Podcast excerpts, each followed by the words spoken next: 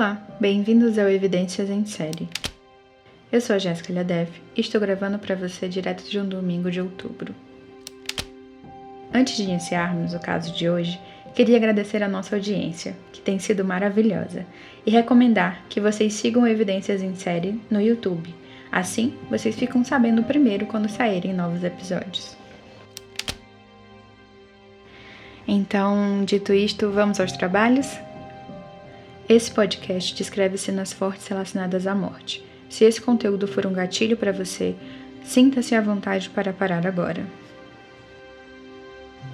O episódio de hoje é uma história sobre a primeira serial killer mexicana.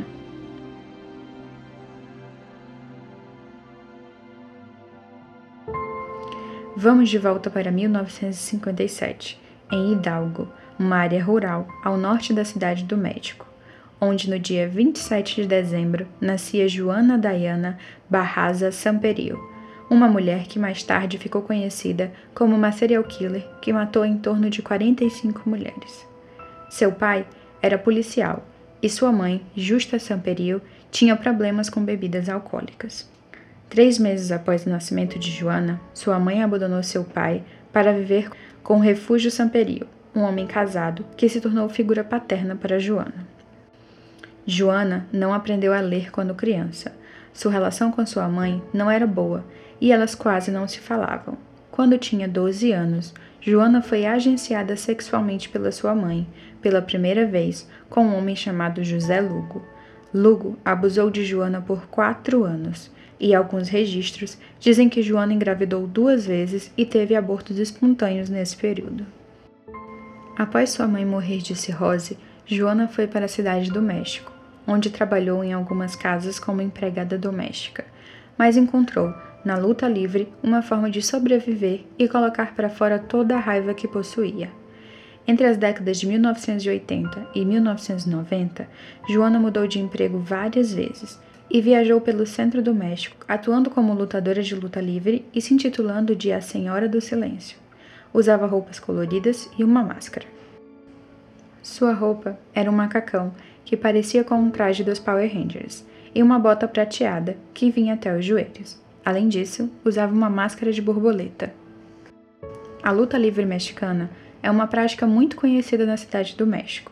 É uma luta que parece um espetáculo. A regra é simples: ganha quem derrubar seu oponente por 3 segundos. Os movimentos dos lutadores muitas vezes são coreografados e as lutas possuem personagens. De um lado, os mocinhos e do outro, os rudos, que seriam como se fossem os vilões. A torcida participa ativamente, grita e vibra. As máscaras e os adereços coloridos e chamativos também são características da prática. Joana, enquanto lutava, afirmou torcer pelos rudos. Durante suas viagens, Joana casou algumas vezes e teve quatro filhos, mas nenhum desses relacionamentos deu muito certo. Quando Joana tinha 30 anos, seu padrasto faleceu, e isso foi um golpe, pois ele era uma das únicas pessoas que eram um apoio para ela. Seu filho mais novo morreu com 24 anos em um tiroteio. Ela disse que esse foi um dos piores momentos da vida dela. Uma de suas filhas casou-se ainda menor de idade e foi embora da casa da mãe. Em 1995, após o nascimento do seu quarto filho, Joana estava sem dinheiro e começou a roubar itens de lojas. Após algum tempo, começou a arrombar casas. Em 1996, ela e uma amiga traçaram um plano para roubar idosos.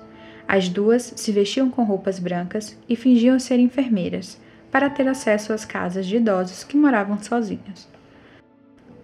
Uma delas distraía a dona da casa, enquanto a outra recolhia os pertences valiosos. As vítimas só notavam o sumiço de seus pertences depois de horas que Joana e sua amiga já haviam saído. A amiga de Joana tinha um relacionamento com um policial corrupto e os dois extorquiam dinheiro dos roubos de Joana.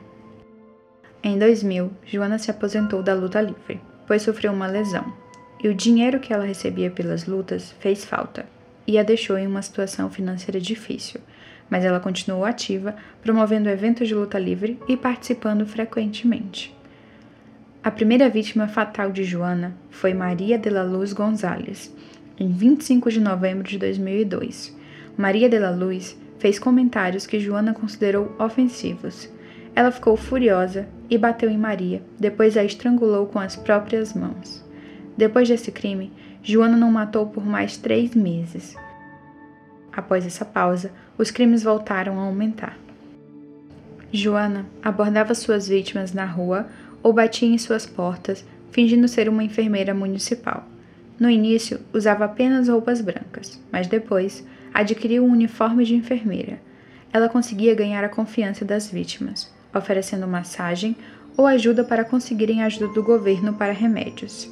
Todas as vítimas de Joana eram mulheres com mais de 60 anos.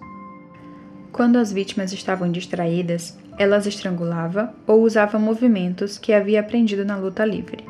Quase sempre, depois de assassinar suas vítimas, ela roubava seus pertences pessoais. Aqui, preciso explicar a vocês sobre um fenômeno que acontecia no México naquela época.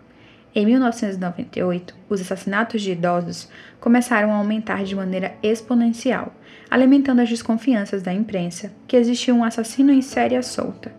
Esse suposto assassino foi nomeado de El Mata Veditas, ou o Mata Velhinhas. Mas a polícia sempre negava associação desses crimes e várias pessoas diferentes foram presas. Essa negação da polícia acontecia pois o Mata Velhinhas virara o centro de uma disputa política entre o governo federal do México, controlado pelo partido PAN, e a Câmara Municipal da capital, que era controlada por outro partido chamado PRD. O PAN acusava o prefeito Lopes, que estava se candidatando à presidência, ser responsável, alegando que os crimes violentos cresceram em sua gestão como prefeito e que o seu plano público de saúde para maiores de 70 anos era responsável por essas mortes, pois o assassino era um enfermeiro. O partido PRD respondeu dizendo que esse fato não correspondia com a verdade e que era mais uma acusação sensacionalista do partido de oposição. Esse tipo de crime aumentou muito e em 2005 a polícia tinha evidência suficiente para saber que estavam lidando com um assassino em série. As características que a polícia tinha até então era que esse assassino era uma pessoa alta, com feições rudes e que se passava por trabalhadora de algum serviço social para enganar as vítimas e conseguir entrar em suas casas. Essa foi a primeira vez que a polícia mexicana nomeou e fez um perfil de um serial killer. Em meados de 2005, Joana iniciou um relacionamento com o taxista José Francisco Torres, conhecido como Feijão, que se tornou seu cúmplice. Assim, os crimes de Joana aumentaram em frequência e os horários que os assassinatos aconteciam mudaram de dia para noite. Em 28 de setembro de 2005, a vítima foi Carmen Camila Gonzalez Miguel, de 82 anos, uma mulher de classe alta que era mãe do criminologista mexicano Luiz Rafael Moreno González.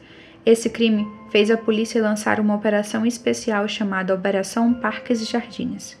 A polícia aumentou a patrulha em áreas que o assassino poderia estar ativo e distribuiu panfletos aconselhando idosos a serem cautelosos. Foram feitas também algumas operações com senhoras idosas pagas pela polícia para servirem de isca. Inicialmente, a polícia acreditava ser um assassino do sexo masculino, pois era improvável para eles considerarem que o assassino em série fosse do sexo feminino. Porém, as testemunhas começaram a afirmar que viram uma pessoa que parecia ser mulher e usava maquiagem. Em uma ação extremamente duvidosa, a polícia divulgou que estava procurando um travesti ou um transgênero e prendeu 49 travestis prostitutas que foram logo liberadas quando suas digitais não coincidiam com as encontradas nas cenas dos crimes. Em 25 de janeiro de 2006, uma testemunha viu Joana ao deixar uma cena do crime e ela foi presa por uma patrulha policial que passava. Ela tinha formulários do sistema social e uma carteira falsa que a identificava como assistente social. Ao ser presa, só tinha preocupação com sua filha, que estava na escola, e perguntou se podia ligar para alguém ir buscá-la. Suas digitais foram compatíveis com as digitais encontradas em várias cenas dos crimes.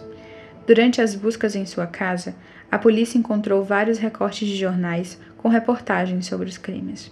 Joana confessou o assassinato de Ana Maria e de outras três mulheres. Joana disse que foi à casa de Ana Maria procurando por trabalho de lavadeira de roupas, e Ana Maria a ofereceu 22 pesos por 12 itens, e fez um comentário debochado. Foi então que Joana pegou o estetoscópio que levava como parte do seu disfarce e começou a estrangular Ana Maria.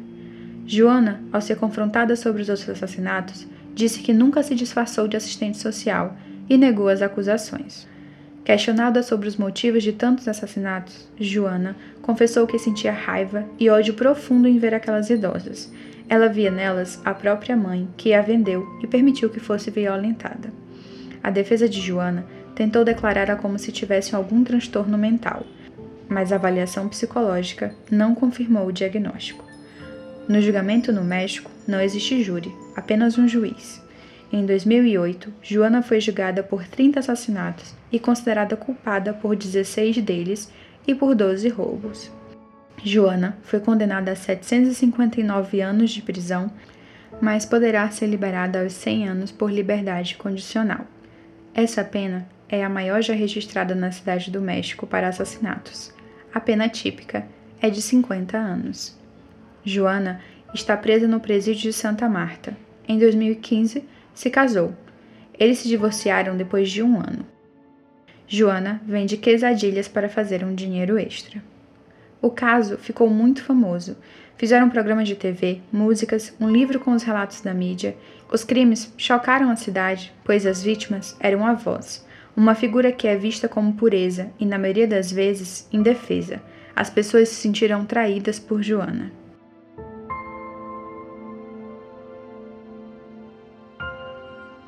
Assim terminamos o caso de Joana Barraza. Obrigado por acompanhar o Evidências em Série. Se você gostou, compartilhe com seus amigos que também curtem casos e investigações. Abraços e até o próximo episódio.